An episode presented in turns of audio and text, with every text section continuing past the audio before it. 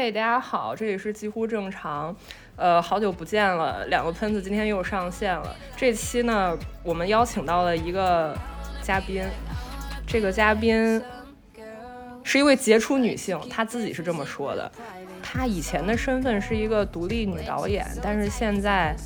她突然怀孕了，怀了九个多月，马上要生了。关于她的自我认同跟她的身份，她有很多的困惑以及想表达的，所以我们就邀请她来了这期播客。嗯，跟大家打个招呼吧。哦，大家好，我是阿铁，我是一个职业比较自由的导演，刚刚已婚，马上准备生孩子，这是我现在暂时的身份状态。他说，如果实在不知道怎么介绍他，可以念他的 Tinder 简介。现在我给大家念一下。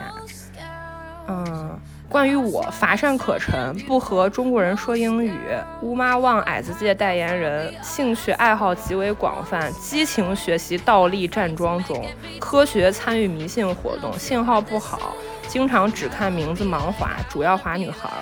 呃，在他的性向这一块，他写的是自己是一个双性恋，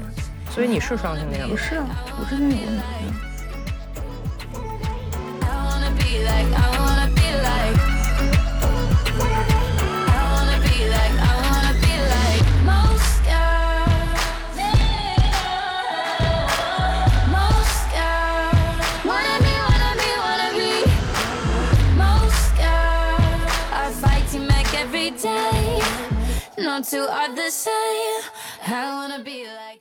所以这个怀孕是你们意料之内的还是意料之外？这个完全是意料之外的事情，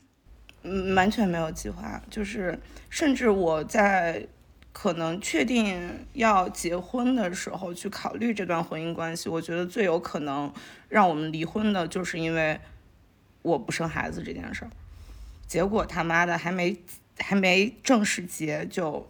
已经怀了，就已经杜绝了离婚的可能，是吗？太可怕了！就是我，而且那个也挺悬，就是我在嗯知道怀孕之前，我还专门就是我朋友正好去中医院，然后我就跟着一块儿去，顺便做了一个检查。然后因为我之前做过流产手术，然后我的月经一直不是很顺，那个我就让医生查，医生说我的。就是子宫内膜比普通人要薄，就是我的下半部分是非常非常薄的，所以我的受孕几率是正常人的二分之一。然后同时，我现在丈夫他是那个互联网的工作人员，然后大家普遍又理解他们这种班儿逼，精子活力也很差。那我就心说，那这事儿非常不天时地利人和，绝对不可能。所以就，you know 就对，但是它就是发生了，然后你就。开始怀疑这到底是不是一个庸医给你误诊了，是吗？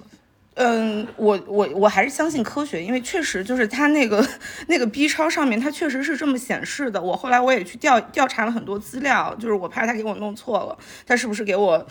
那我还可以去起诉他，是不是？但是后来人家那个 B 超报告非常正常，确实是那样的。我的那个它显示出来的它的那个厚薄就是确实是比较薄，然后再加上那个时间点，因为它跟你的月经的时间点是有关系的嘛。我那么一看，那人家说的也是对的。嗯，那那你发现你或者说你确定你真的怀孕的时候，你是什么心情？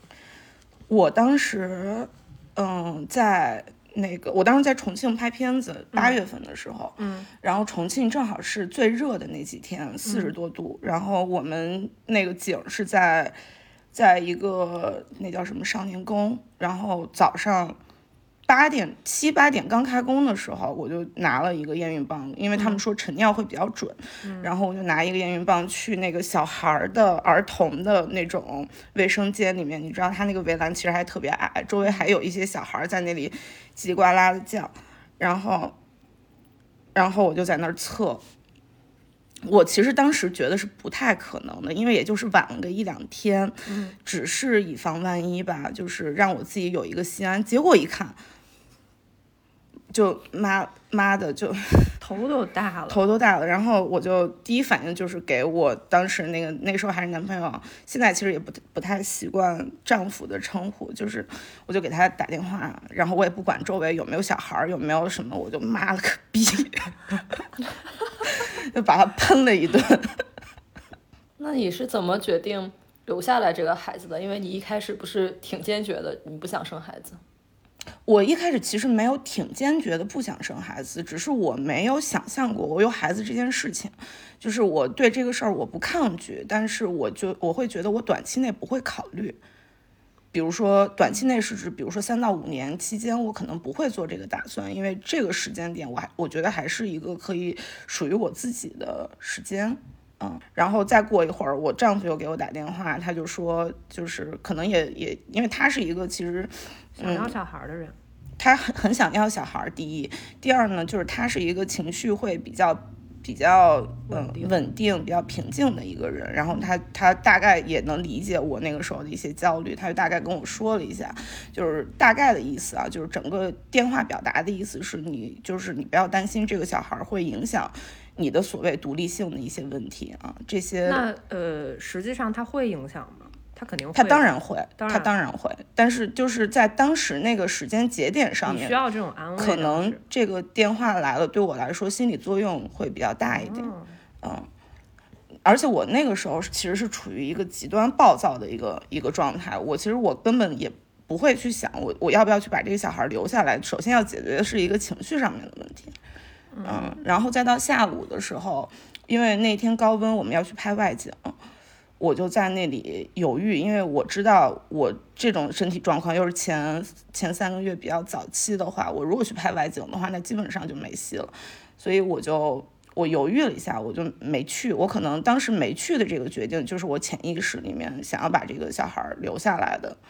一个一个最最直接的一个一个一一个动作吧。你刚比较担心这个小孩会影响你的独立性，然后在那天下午，你的决定是你不去参加这个外景的拍摄。你后面回想，你觉得这是影响你的独立性的表现吗？还是你觉得这个也无所谓？比如说我今天我就是发烧了，我也可以不去。嗯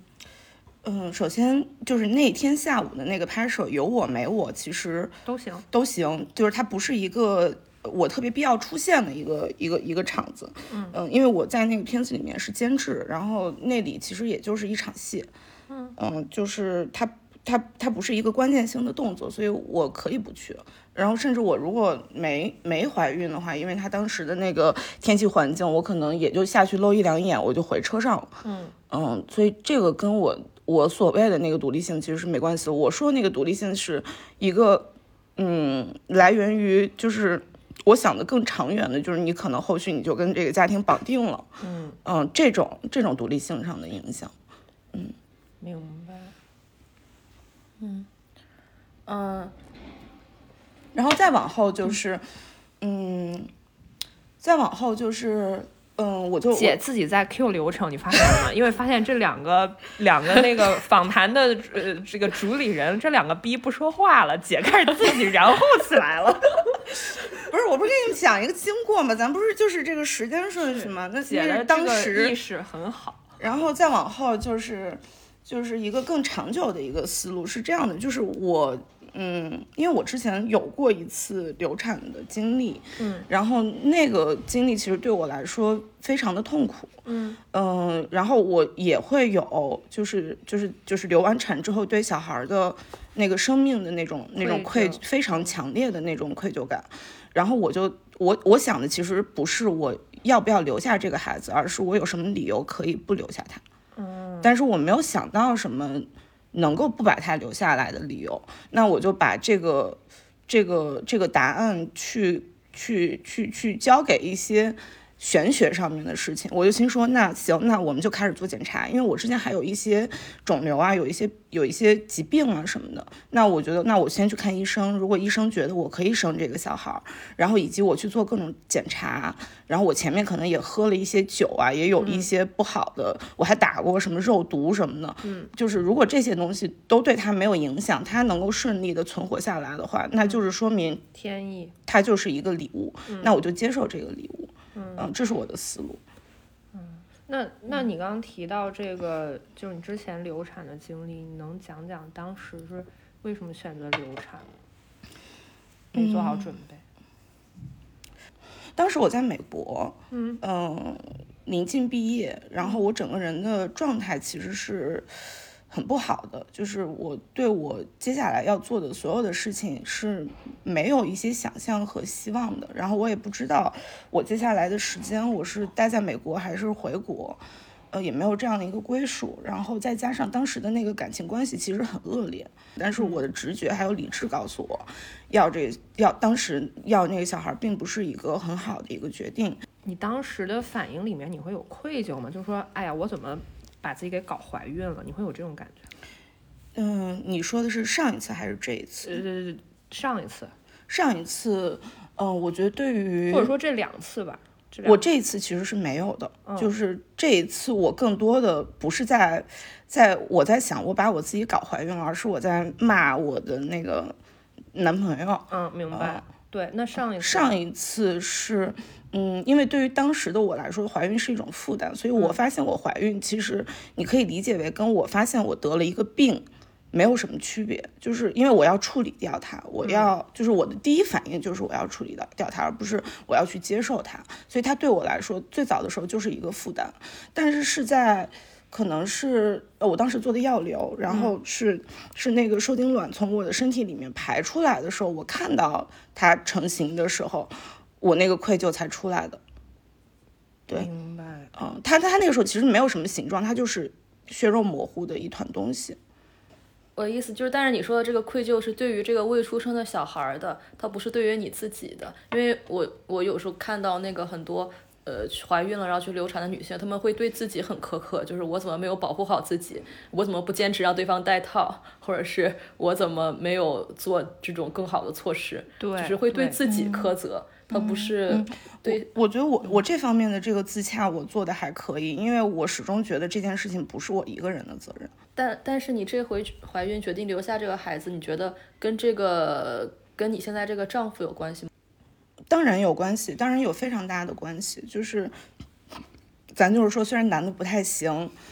但是。就是至少我丈夫他是一个人格很健全的男的，他的心理健康程度在我所有的朋友里面应该名列第一。就是他是一个，就是我我觉得就是我跟他交往久了，然后也了解了他的一些家庭环境，他的成长环境，我我会觉得他是一个非常非常健康的孩子。那我就觉得如果我的小孩有他的一些陪伴和教育的话，可能会确实会。就是让我自己的这种育儿风险，我对小孩的愧疚，我对小孩增添的那些麻烦会减少很多，有很强烈的这这方面的原因，嗯，但是在这个前提下，其实我没法设想，如果没有一个这样的人的话，我会做一些什么样的决定，我是否愿意就是以一个人的力量去抚养一个孩子，这个是我没法想象的，在我现在的这个这个阶段里。可能等到小孩出来之后，我才能有更多的思考。就是你丈夫现在是到北京了，是吧？跟你住在一起。我怀孕之后，我去跟他聊的第一件事情，其实就是这个，因为我不能忍受一个就是我自己独自去度过的孕期，我所以我就让他去做一个权衡还有选择，嗯，然后他也是比较就是呃自发的去做了这样的一个决定。然后他就回到了北京，他辞了他在杭州的他很喜欢的工作，然后换了一个工作来来了北京，就是从一个血汗工厂跳到了另外一个血汗工厂。我昨天来之前我还问来着，我我说姐的丈夫晚上啥时候回来？他说要么七点，要么十点。我说啊，那我就放心了。就是，就我的感觉是我我来姐家里有点像小时候你去同学家里玩儿，就是同学的妈妈在家，你就觉得哎还行，非常的和蔼可亲，然后妈妈还能做好吃的，张罗张罗，照顾你们，但是。同学的爸爸下班回来了，你就觉得我操，有点浑身不自在，还是先跑路吧。然后我就跟大姐说：“我说哦，还有一点是我妈在我家最近。”然后大姐马上吓得说：“那我也不来了。”对对，要不咱线上吧？对对对对，非常的尴尬。因为上回我去，就我做了一个稿子，那个稿子是采访对象是我的在美团的一个前同事，然后呢，就去他家里去采访，然后。跟姐聊天的时候，她婆婆一直在家，后来她公公还回来了，还有她的小孩儿。然后他们家的空间比较小，就是两室一厅，但是是五五个人住嘛，相当于，就是我们没有一个私密的空间可以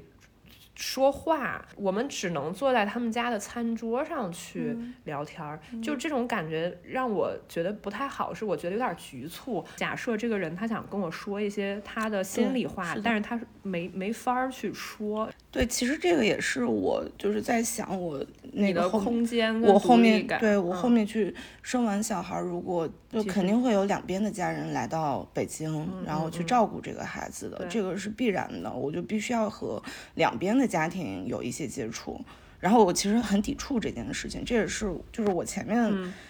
非常焦虑的一些原因，嗯嗯，然后然后找这个房子的时候，我的第一个念头就是我必须要有我自己的空间，所以我们选择了一个上下层的这样的一个结构，嗯，而且就是我强烈的要求我要有一个属于我自己的房子，尽管这个不被我的丈夫太多的理解，但是我还是坚持下来。就是说，你们现在有一个共共睡的房子，但是同时你有一个你自己。对，干活、办公、睡觉的屋，我有一个工作间。嗯，了解。嗯嗯，但但是我我我也能理解，就是嗯，其实比如说我能够做出来这样的一些选择，是因为我们可能有一定的经济基础，我们能租到一个这样的房子。但是可能对很多女性而言，她们是没有这个这个空间的。看得出来，姐还是挺怕被。咱播客听众骂了，就说的非常的小心。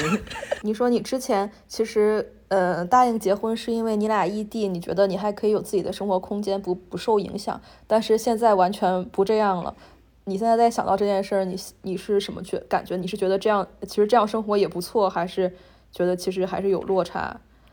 我当然会觉得有落差，就是这个是一个，嗯，你不你在不断的被 push 往前走，然后你。必须要去接受的一个过程，因为小孩出来了之后，你就必然会面临一个这样的局面。但是我会觉得，嗯，这样的局面可能也是暂时的，就是在他，因为，因为，哎，就是我觉得人类真的是一个很很弱的生物，真的没有什么人物种是出生的前三年必须随时要让人照看的。我们家小猫三个月的时候就能独立自主的活动，也能。也能自己拉屎、自己尿尿，不用人看了，对吧？但是小孩得三年。等一会儿，猫可能就活十年、十五年、二十年，但是人 可能现在可能能活一百年，你知道吗？你这么类比好像不是很公平。然后，然后我就觉得可能，呃，至少他出生的前一年，我们可能会会比较频繁的要有家人来照顾，然后可能后面的时候会会好一点。嗯，然后在后面的时候，可能也就把他，比如说带到我我我家我老家，或者他他家他老家，然后都有这种可能性。那你会觉得小孩不跟你们生活在一起，他会比较缺乏母爱或者父爱吗？还是你觉得在这种爱和你自己之间，你选择了你自己？呃，我并不是在爱和我自己之间选择。我自己吧，我我觉得是在我的感受里面，就是这小孩他只要是在一个充满爱的环境下长大就行就行。嗯，我我觉得也可能，嗯，就是比如说他回到我我老家或者回到他老家，我们也会定期很频繁的回去去看他，也也都是一些暂时的这样的育儿方式。嗯嗯。这是你暂时的构想，对，是我暂时的构想。嗯，你不太希望他会打扰到你之后的生活，是这样吗？是。哎，你觉得他的存在对你是一种打扰吗？因为我刚才问你的时候用的是“打扰”这个词儿，你觉得他的存在对你是一种打扰？他的存在对我是一种打扰，我的存在对他来说也是一种打扰，互相都是互相的麻烦。啊？为啥你为什么你的存在对于小孩儿也是一种打扰？嗯，因为我觉得这个世界上面可能不会有做的十全十美的父母，就像我现在可能对我的家人也有特别强的，我不知道你们有没有啊？但是反正我对我的家人有的时候会有一些比较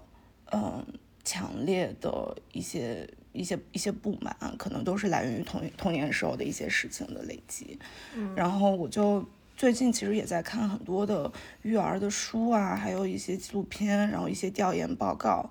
你会感觉一个小孩其实他在出生的时候他是长满触角的，嗯，但是他在跟家长或者跟他的家庭去磨合的过程里面，他的很多的触角其实是被人为的阻断和切割掉了。然后有很多的选择都是父母去强行给他去做的选择。那在他还没有他的嗯一个具体的意念的时候，我去给他做这种切割，我并不知道是不是一件好事对他来讲，他他是不是真正愿意去做这种切割？那交给父母这些事儿，它就不会发生吗？它必然会发生，它在我这里也会发生，在父母那里也会发生。哦，我觉得这小孩在成长的过程中，他无论如何都会受到一些伤害，这个是必然的。哦，所以不管是怎么着都会被伤害，那就先紧着你自己独立 这一趴去搞，是这么个逻辑吗？我觉得这样好像也行哈。嗯，是对我而言，可能我更需要一个家庭以外的，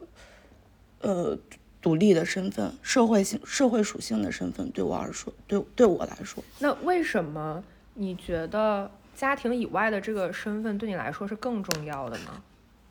呃，我没有说这个嗯家庭以外的身份是更重要，对就是但是它是重要的，对我来对，就是为什么嗯，家庭跟社会，你选择了社会，这么问合适吗？嗯，不合适，因为我们其实没有做这个选择，不录了，你录吧，我走了，我先。其实没有做这个选择。嗯，就是你给我的，呃，你讲述的这些，包括你之前跟我聊的，嗯给我的感觉是，比如说你说你希望在，嗯、在我们之前微信的聊天里面，呃，你说你希望生完两个月就恢复正常，然后你想要赶紧的投入到你原来的那种生活里面去，那我会觉得说，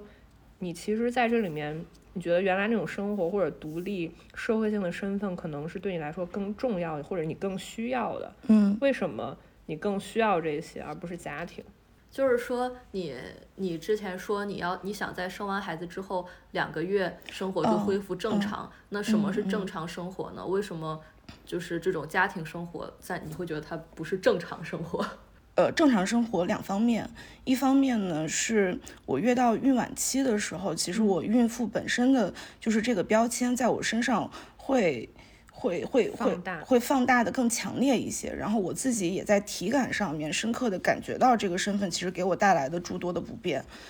就比如说你，其实你拖着一个十斤的肚子，你就想象你你你你你绑着一个十斤的负重，你你平时去哪儿其实都是很难受的。然后再加上，嗯、就是这这个肚子可能让我很多时候不能出门，然后我的精力也很有限，我一天只能做一件事情，这其实就已经对我来说不是一个正常的一个状态了。嗯，这是在生理的层面上面，然后在精神的层面上，或者在社会性的层面上面，它也阻断了我非常多的工作的机会。因为我自己是是做影视的，然后我们的工作性质就是你去接一个项目，你就你你就你就你就有一个有一个小的呃一个结果。但是我其实因为生育这件事情，我推了很多的项目。它让我能感觉到，就是我在工作上面丧失了一些机会，而且也会让我有一些焦虑。就是你，你已经很久没有正式的，就是用用你之前的那种方式去产出东西，去产出东西了。然后等到你一段时间之后，然后再加上这个疫情之后，可能大家都在很。就是我周围的这些伙伴们，可能都已经开始做一些项目了，我也会有一种就是这种工作上面的这种焦灼感，所以我说，嗯对我，所以我说这个是一个一个，嗯，这这两这两者之间，它它算是属于我之前的我认为的正常的生活，嗯，那。嗯，我为什么会这么说的一个原因是，就是可能在在此之前，我一直生活的是，嗯，就是社会的 A 面，大家都能看到的那个 A 面。但是孕妇的这个身份让我一下子被转换到了一个弱者的地位上面去，我进入到了这个、这个 B 面里面。但是，但于我还有一些可以回到 A 面的机会，我会更更愿意的去去去去放大我之前的那种社会性的一些给我的一些满足感上面来。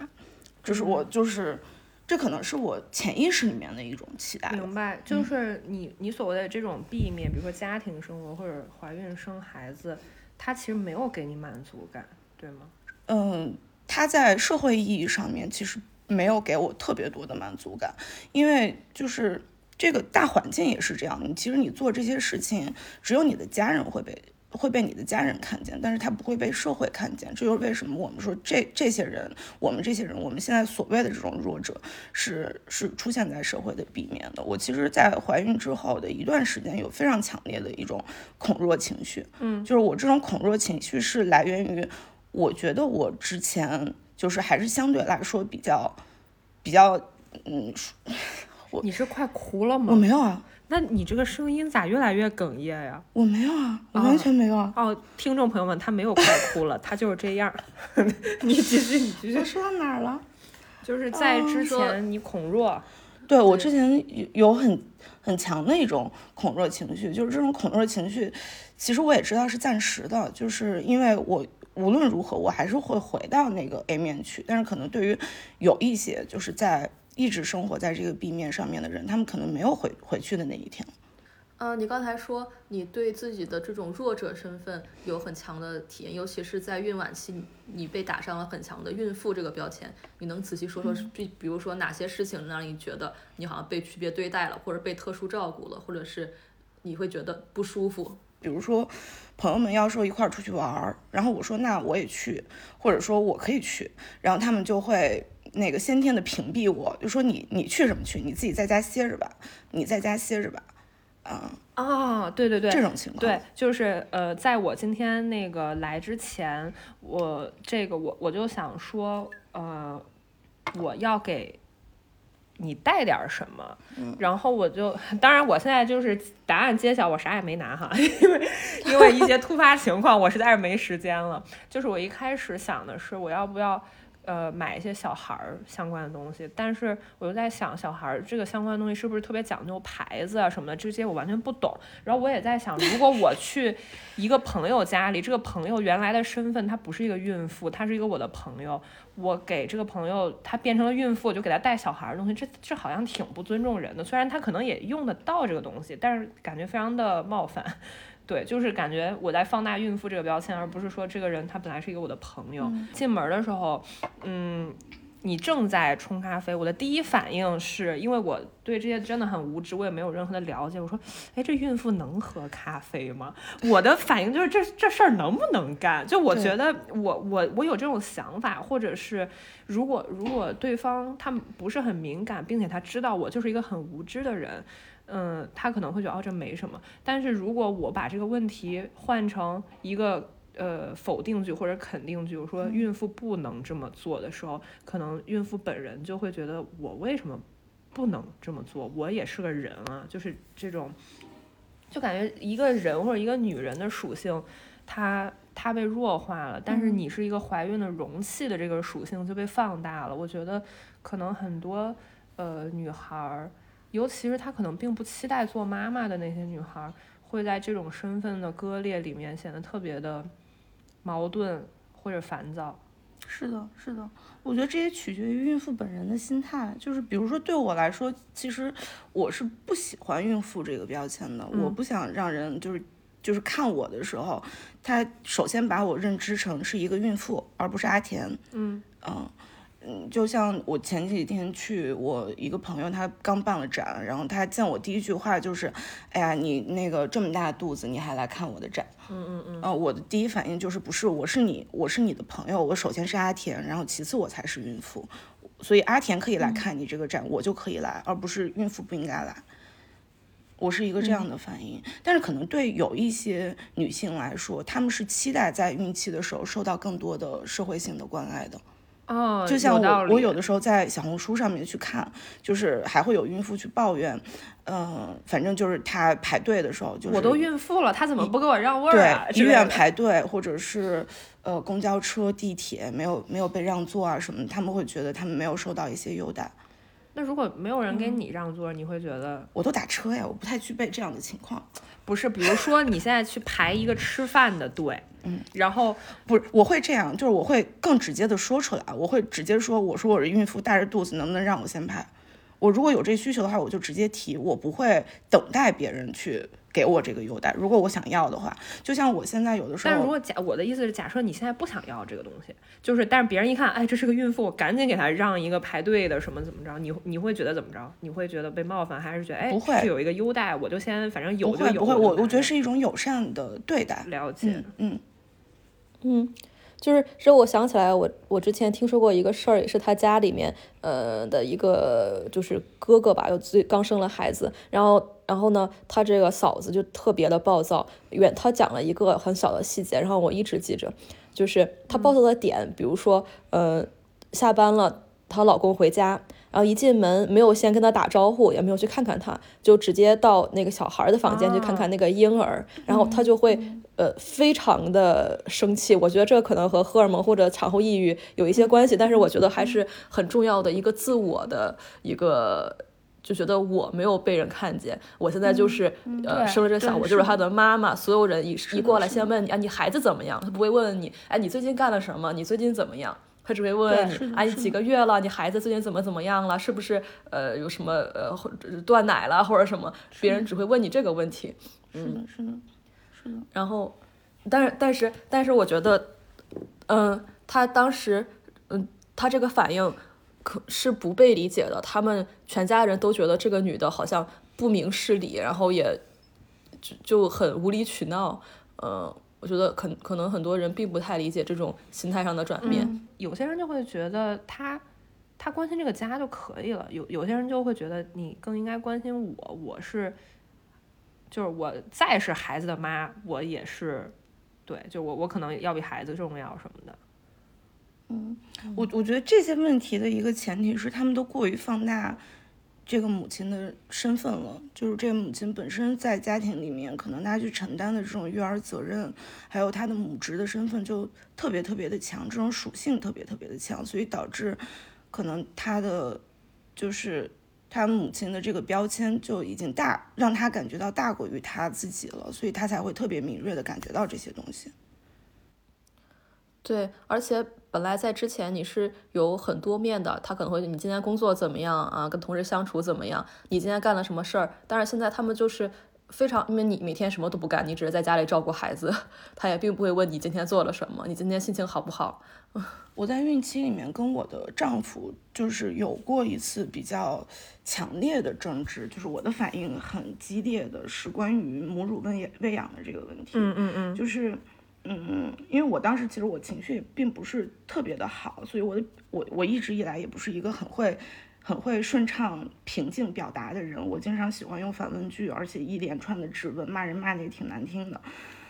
那我跟你说，就是咱这个孩子出来之后，真的很有可能发生刚才那种情况，就是我我们在录之前有一个畅想，就是这个孩子出来之后，第一句不是说妈妈我来了。而是你爹来了，是我操，你爹来了，你爹登场了。就是我跟你说，你这个育儿非常的硬核，就是，嗯，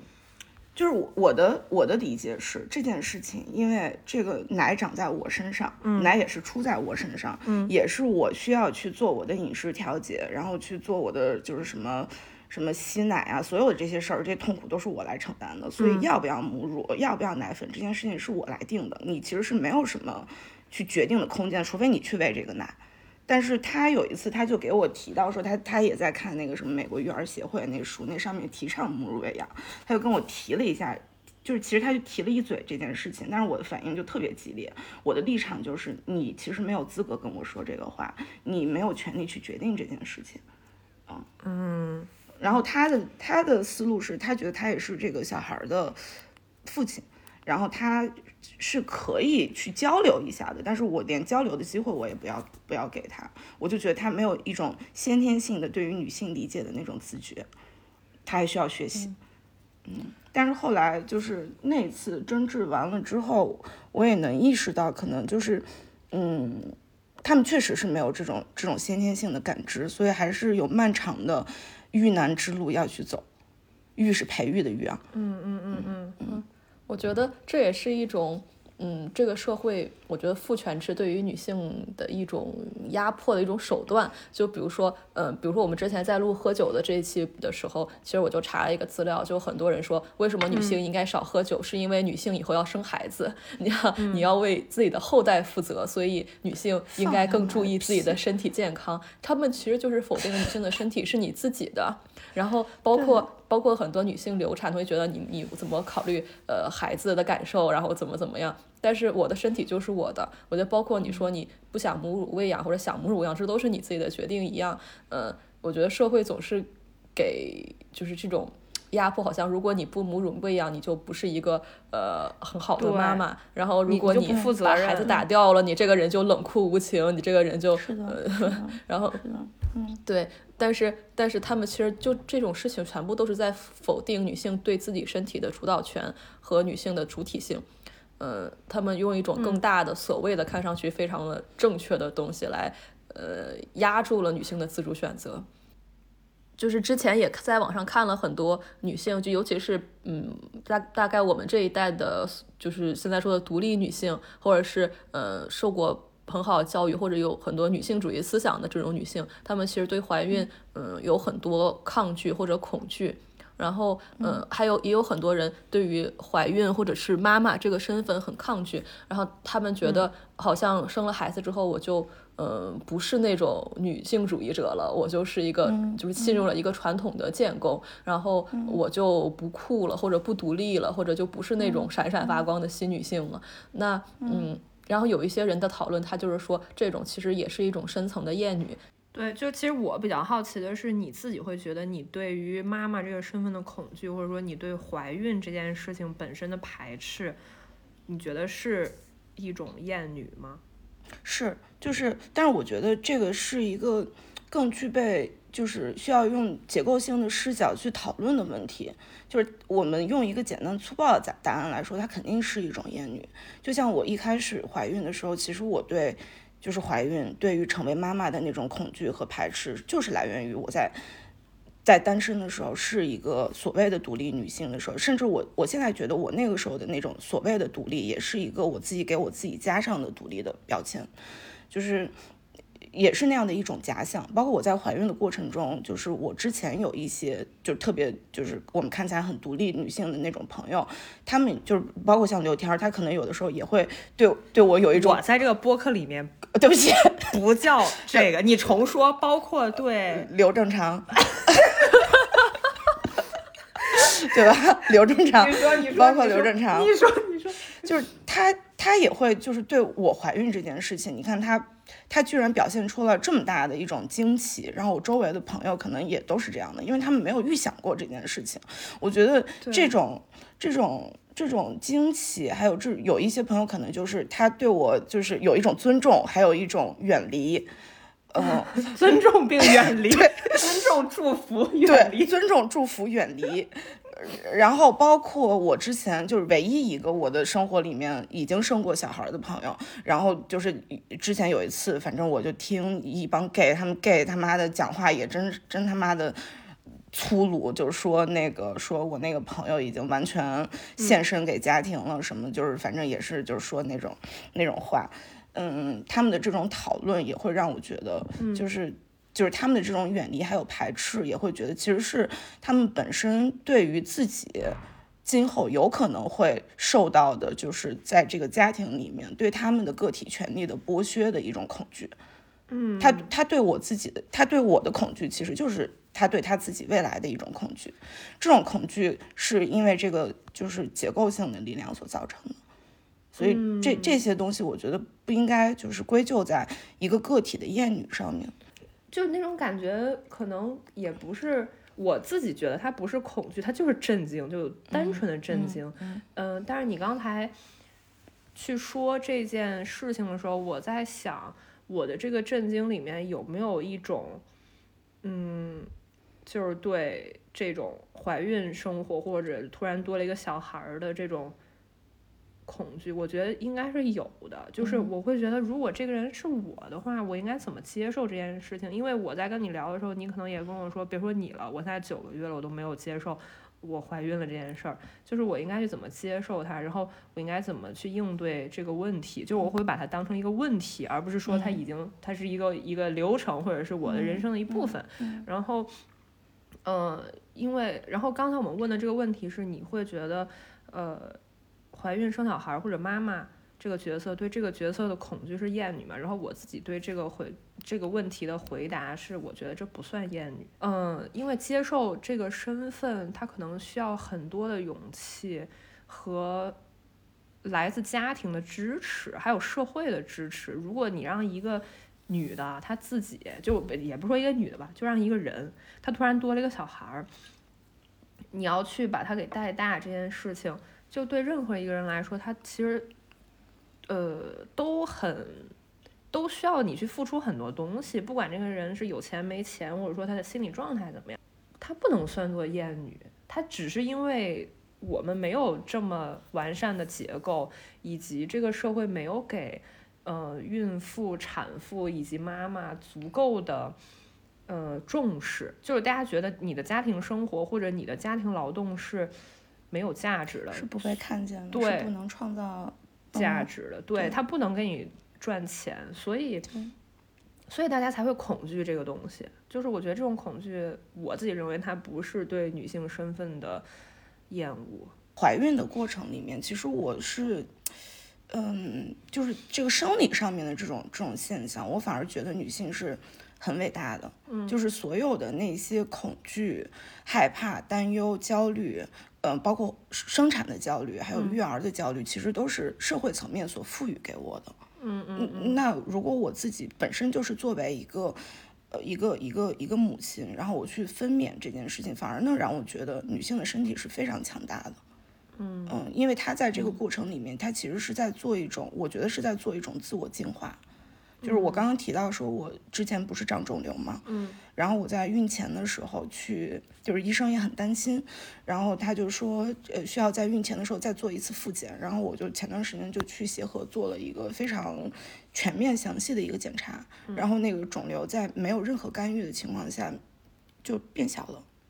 哦，是因为你我觉得我觉得是孕激素的影响，因为在我怀孕之前我去查，它还是那么大。就是这九个月之后，它变成这个样子，然后包括还有一些病，像子宫，当然这这也是这个也是几率问题啊，像子宫肌瘤啊，呃，什么乳腺结节啊什么的这些，也有很也有可能会通过怀孕这件事情去。去去消掉哦，但是我们并不是倡导每个人都对对对，当然当然当然是这样是这样。对我只是我我只是在这个过程里面，我觉得女性的身体它其实是有高于男性的那种进化机制的，包括像月经，然后包括像你的就是呃生小孩，你我都我都要三我都三十我都快三十岁了，然后我的身体结构还能就是我的体型还会再有一次新的变化，这是在男性成人之后难以想象的，男性唯一的。可以调节的排泄方式就是拉屎，嗯，就是我当时刚怀孕的时候就很焦虑，所以我需要一些样本，我周围又没有样本，因为周围全是那种不婚不育的女性，然后，嗯，然后我我我丈夫他有挺多的已经结婚了的有小孩的朋友的，然后我们就就到处去看那种那种家庭，我可能是想要期待在这些家庭里面去看到一个。嗯，能够让我觉得有安慰的一个一个女性的模板吧，但是非常遗憾，其实我没有看到，我看到的全部都是就是被家庭的那种育儿所拖累的一个一个的妈妈，而且那个妈妈的标签放的特别的大，而且越是这样的妈妈，他们嗯在跟我交流的时候，因为他们会觉得我是一个准孕妈，他们想要给我去传授一些育儿的知识。我有一种很强烈的感知，是就是在在几几个这样的家庭里面，一个强烈的感知是，他们好像就是在他们被这个家庭的的的重担就是拖累的同时，他们好像很期待看到我也会那样。嗯，就是他会告诉我，比如说我说，嗯，我不想母乳。然后，比如说，我说我那个很快就要恢恢复工作，我不想让这个小小孩儿，因为就是他他的出生去影响影响我的社会生活。嗯，他们的反应是：你现在这么说，你的小孩出来之后你就不是这样了，你马上就不是这样了。你你会面临这个那个那个那个这个。在你的小孩出来两个月之后，我肯定还是会问你，就是你现在有没有？对，就是我并不是说让让想要看你自己打脸，或者说想要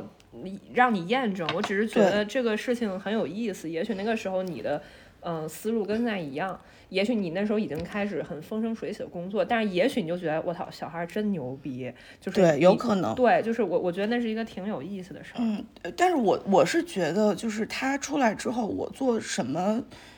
我我有什么变化？那是其实是属于我的选择，而不是一个妈妈的责任。就是他们的那种说法会让我觉得，他们已经把他们的责任和他们的母职，呃，以及他们对这个家庭的奉献，完全以一种母母性还有爱的形式自自洽了。嗯，就是我我付出了这么多，我为我的生育付出了这么多，我为我的孩子付出了这么多，这一切都是因为我的爱，我的母亲的身份。我在想一个问题，就是这样，这样我觉得也行。就是如果他是一个正常的社会的话，我觉得这样也行。就是如果一个妈妈她是一个很有母爱的人，这好像也不是什么问题。我们的社会它没有，还是我刚才说，它没有保护，呃，你。作为一个，比如说你把绝大部分的时间投入在了家庭里面，但是你在职场上其实会受到很多的影响，或者说有很多家庭非常自主的，就是选择了女的就随便干一个没有什么前途的稳定工作，因为要照顾孩子，然后男的要出去挣钱养家。但是如果未来的时候，其实这个女性在，比如说假假设家庭出现了问题，或者有一些其他的问题的话，这个女性其实是非常的孤立无援的，呃。包括比如说有有一些家庭假设离婚了，或者说呃这个男性偷偷把家庭财产怎么怎么着了，这个女性可能完全是非常被动的。然后嗯，而且你的在家庭里的这些劳动，它不受劳动法的保护。然后你之之后，其实你再重新，比如说我我三四十岁，我再重新返回职场去去去想创造一个新的呃职场上的成就的话，其实你的阻力非常高。我们这个社会也不去就是不去帮助你。呃，所以就是我你刚才说，如果如果说呃我我之后想更多的投入在家庭中是我的自自我选择，而不是我的义务，但是我就会在想，这种自我选择真正就是我的自主选择。这个自主选择，我觉得它的条件是这个社会上男女是相对来说比较平等的，所以说我做的选择是我的自主选择。但是在我们这样一个社会里面，我觉得这个社会其实在方方面面非常隐性的把女性推向了家庭，而不是它看似是一个自我选择，但它并不是一个真正的自我选择。就他不具备自我选择的条件。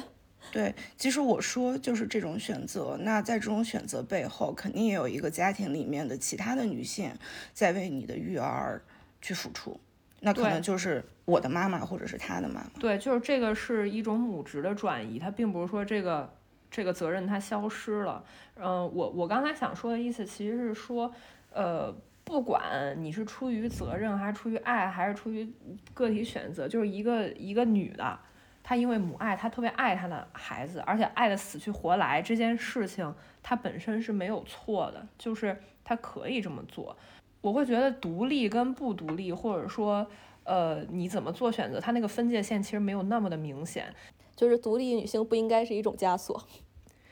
嗯呃，对，是这个意思。我的意思，他们不是我的对立面。当一个女的，她已经这么选了，可能我们要做的不是去说这个女的她不是我这一类的，她是一个坏的女权主义者，或者她不是一个独立女性。嗯，就你看到这个人的选择之后，你怎么去理解他，或者你怎么去明白为什么他这么选，好像是一件更重要的事情。哦，还有一个感受跟你们分享一下，就是。就是我怀孕之后啊，我对很多男性不再具备异性的吸引力了。呃，就是他们只要一旦知道你是怀你是怀孕的这个状态的时候，他们就不再开启他们的狩猎模式了。就比如说我，我现在孕晚期，有有些时候出门，可能前面有几大哥在抽烟。然后我就会那个制，就是或者我的朋友就会过去制止他们，说不好意思，这儿有孕妇，嗯，你们把那个烟先灭了，嗯，然后或者是比如说我打车的时候，那司机稍微一个急刹，我说师傅不好意思，我怀孕了，你那个开的稍微稳一点。这个时候，这所有的这些大哥的反应都是哦，不好意思，对不起，对不起，对不起，就是这道歉道特别特别的快，就差给你鞠一躬的那种，你就感觉他们好像对孕妇有一种生物性的那种。那种保护，那是对于他们的物种的延续的一种一种直觉。就是你说的那种生物性的保护，它并不是说出于对一个少女的怜惜，而是对于下一代。对，而不呃，也或者说不是出于一个男性应该表现出的绅士的态度去吸引女性，我才要跟你有礼貌，而是觉得这个人现在我得供着。对，他是一个很很稳重，对于我们物种来说很珍贵的延续延续下一代的一个身份。嗯。嗯，那你会觉得你你在这种时候，你会觉得自我自我的身份被减损吗？就是你之前是一个女性，是一个有魅力的人。这个时候，我这个时候我想到的全是那个四川火锅店的时候，那几个女女孩让让那那那几个大哥别抽烟，然后被殴打的事儿。我心说，那个时候如果他们说他们是孕妇就好。我前两天在长毛象上看到了一些讨论截图，就是说，比如说。呃，就是中国男性，不管他看起来多先进的一个男性，但是他，但是他在文学作品里面，或者在那种神话故事里面，他对于少女、少妇、已婚妇女和那种，呃，有很多子女的女性，她的那种定义不一样。对，是的，就比如说，呃，那些就《红楼梦》里面，就是呃，大家会觉得那个林黛玉跟薛宝钗是一个对照的一个对照组。呃，但是曹雪芹给林黛玉，她就是有一个封号，一个仙子啊什么的，仙女就那种感觉。呃，但是薛宝钗就是啥也没有，因为薛宝钗是一个已婚妇女，他已经可能他不是那么纯洁了。就是不管是神话故事，还是像《红楼梦》这种，比如说最后保护大家的非常呃牛逼的有战斗力的女性，都是比如说贾母、刘姥姥这种。她更像是一个大家庭的保护者，就是这个人的女性身份，她的这种性征已经没了，她变成了一个，她生了很多小孩儿，她现在变成一个吉祥物那种感觉。就是我，我觉得中国很多呃文艺作品，尤其是男性叙述里面的文艺作品，对于。女的生了孩子的，或者说她她的身份的改变之后的这种降级，就非常非常的明显。一方面，她会觉得生了孩子可能不值钱了；另外一方面，如果你生生了孩子，你又很德高望重，那你就是一个能保护大家的吉祥物那种感觉。前，嗯，我们做的一个片子，就是妈妈单亲妈妈能不能谈恋爱这事儿。然后呢？当时片子出来之后，我虽然不不知道那个评论的是男是女，但是我感觉一般就是男的说，就是，呃，你们怎么想的？还那个你们还想打单亲妈妈的主意，让他们去约会？不是单亲妈妈为啥不能约会啊？他的约炮都行好吗，大哥？就是为什么好像单亲妈妈或者说妈妈？如果你还去谈恋爱，你还有性生活这件事儿，你就是非常的渎职，你就是那个不没有那个贞洁，然后你你就是对你的孩子有不好的影响。就我我就觉得妈妈怎么了？她不是人吗？她不是女人吗？她不会 有自己的需求？你之前好像在怀孕了之后，在网上看到很多那种女性接月经，或者有的女性非常想怀孕，但是怀不上，然后或者是一些流产的故事，然后觉得特别有意思。你能不能跟大家讲讲？就是。嗯，是，就是我在，因为我要去记录我的这个孕期，然后去记录体重啊，然后看这小孩的成长，然后其实有一些这样的 A P P，嗯，有一个 A P P 就叫美柚，嗯，我就下下来，然后我发现那上面有一个论坛，其实也不是我故意去看的，是他直接就推送给我的，然后那上面就有非常多的女孩在上面去讲她们自己的一些故事，可能有的一些是就是只是讲他们的事儿，然后有一些是一些提问的方式。但是其实你知道，就是用那个 A P P 的人，他很少会去在那个论坛上面回复的，所以他最终就变成了一个树洞。树洞，然后这个树洞里面全是这些女孩的焦虑还有痛苦，嗯，然后比如说这里面会有一些呃未婚的女孩，那在那里接月经，接月经的原因是之前可能有过无套的、没有保护措施的性生活。然后他可能也不确定，然后也不不太有那种生育知识，也不太有避孕知识，然后还会经常问，比如说他就是隔着内裤蹭了蹭我，我会不会怀孕啊？然后或者是我在排卵期我怎么着怎么着了，会不会怀孕啊？然后或者是还有有有一些很玄学的做法是说你那个你要接月经的时候，你做一些什么什么样的事儿，就像你就像你的猫丢了，你放一个剪子在门口，就这种很玄学的事儿，然后就说你的月经就来了。然后还有那种就是有生育焦虑的女性，可能已经备孕很久了，然后因为一些什么样的原因又没有怀上，做试纸没有怀上，然后。从此就是产生了一些属于自我价值的怀疑，就是觉得她老公要跟她，因为她生不出来孩子，因为他们俩生不出来孩子要分手，然后要要离婚，然后同时还会说她老公是一个特别特别好的人，然后还有那种就是就是反正很多很多这样的事情，还有那种嗯，去怀孕了，然后在第一次产检的时候，医生问你之前有没有流过产，然后她就照实说了，说她流过产，然后她的。丈夫第一次知道了这件事情，然后她丈夫跟她说，她丈夫的说法是，嗯，我不是在意你之前流过产这件事儿，而是我觉得就是我的孩子要有一个安全的子宫，嗯，我怕我的小孩因为你之前流产不健康，什么之类的，就是她丈夫的原话是，我只想要一个健康平安的宝宝，打过胎的身体都不会很好。对，有一些小女孩，天真的小女孩，她不太有避孕的。这些基础的意识，他的那种无知，但是最后他其实都化身成他们的一个很焦虑、很痛苦的一个一个诉说，就放在那里。对，然后也有很多，就是那下面可能也不会有一些回复。这个好像它变成了一个女性痛苦的出口，而且这些出口可能只会被一部分的女性看见，也只会被一部分的女性共情。就像我之前我会去想，就是这个，比如说这个问隔着。隔着裤子蹭蹭的女孩，她为什么？不去觉得不去查一下，就是以前你的这种是基于更理性的判断，你觉得你只要看了科普你就知道，哎，这事儿没事儿。但是你现在知道，它可能更多是一种情绪上的恐惧。即便你看了再多的东西，你的恐惧它还是在那儿。再包括可能我自己的亲身体验里面，我也意识到，就是对于生育这件事情上面，或者女性因为生育而去承担的所有的这些，嗯，变化还有焦虑，其实不是完全靠。科普或者现在所谓的这些社会层面的科普就能给你达到的，尤其是比如说我们对生育损伤这件事情的了解，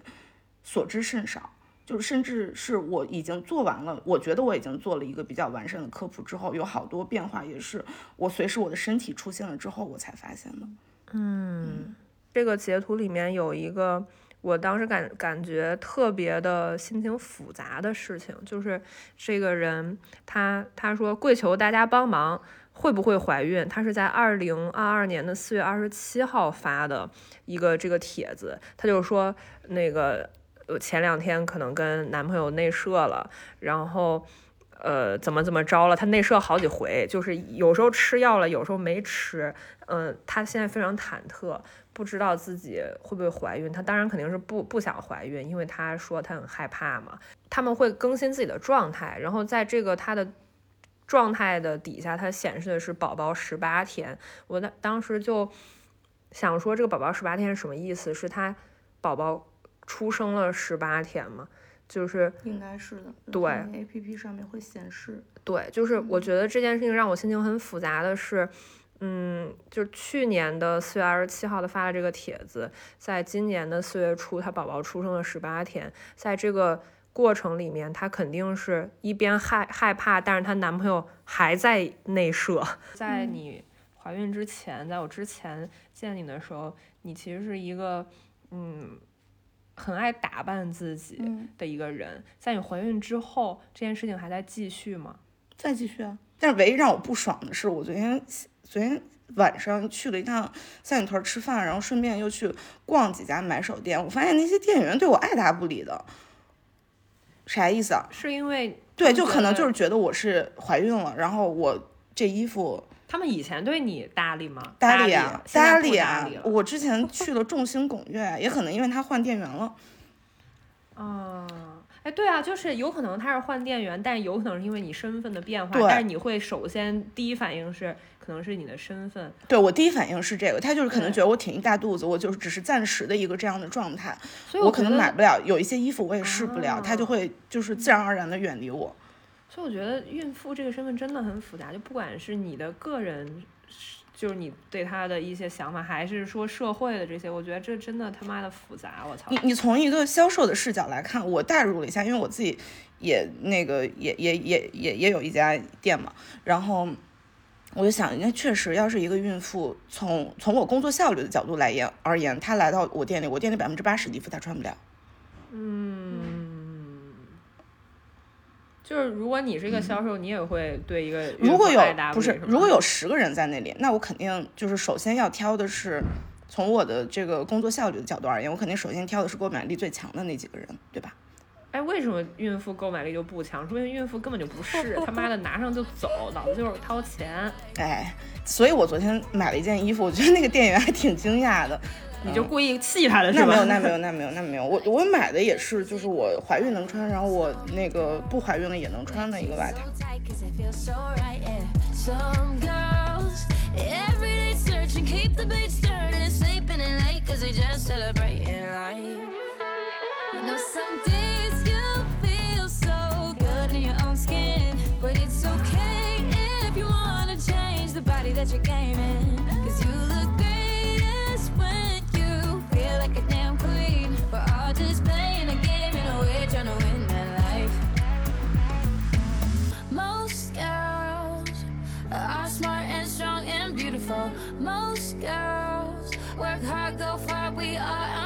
unstoppable. Most girls are fighting back every day.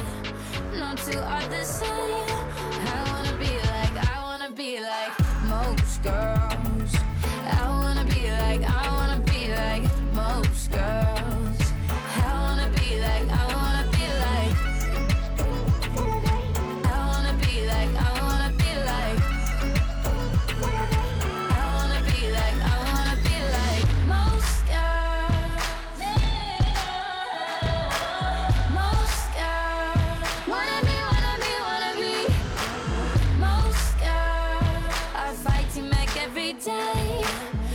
Two are the same. I wanna be like most girls.